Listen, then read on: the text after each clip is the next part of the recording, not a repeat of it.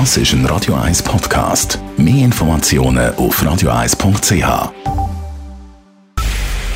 Es ist 9 Uhr.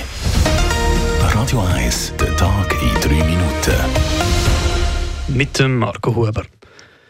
Die Gastrobranche ist die einzige Branche, die laut einer Umfrage der Konjunkturforschungsstelle der ETH Zürich KOF in den nächsten zwölf Monaten ein Reallohnwachstum erwarten darf. Die KOF befragte 4.500 Betriebe zu ihren Lohnerwartungen. Für die nächsten zwölf Monate erwarten die Unternehmen einen durchschnittlichen Lohnanstieg von 2 Prozent. Die Teuerung dürfte diesen Anstieg des Reallohnes aber bei den meisten wieder wegfressen. Mit einem erwarteten Lohnzuwachs von knapp 4 Prozent ist das Gastgewerbe die Ausnahme.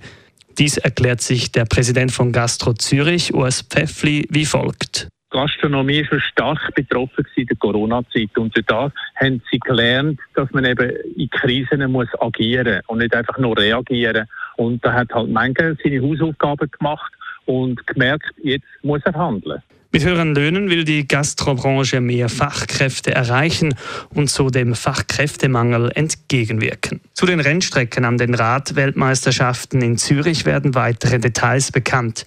An einem Event an der diesjährigen Rad-WM in Schottland haben die Organisatoren der Zürcher Rad-WM bekannt gegeben, wie die Höhenprofile aussehen werden. Die Schweizer Profiradfahrer hätten sich positiv zum Streckenprofil geäußert, sagte Andreas Herren, Kommunikationsleiter der Rad-WM 2024.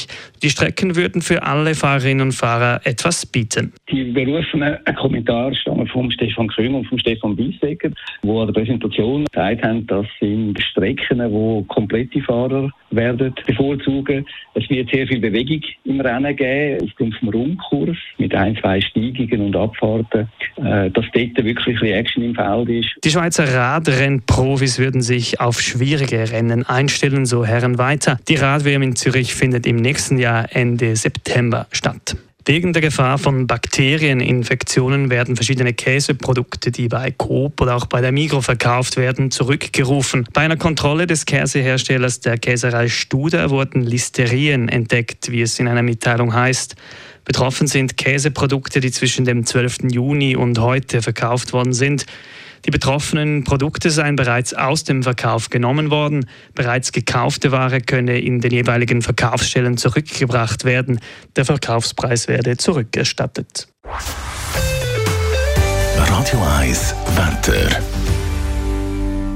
Heute Abend präsentiert sich weiterhin hochsommerlich warm. Es ist typisch, vereinzelt sind aber auch Gewitter möglich. Morgen, morgen dann zuerst Temperaturen von bis zu 19 Grad. Der Tag durch bleibt es ziemlich sonnig und hochsommerlich warm. Es gibt bis zu 30 Grad. Im Verlauf des Nachmittags steigt dann wieder das Gewitterrisiko, vor allem Richtung Berge. Das war der Tag in 3 Minuten.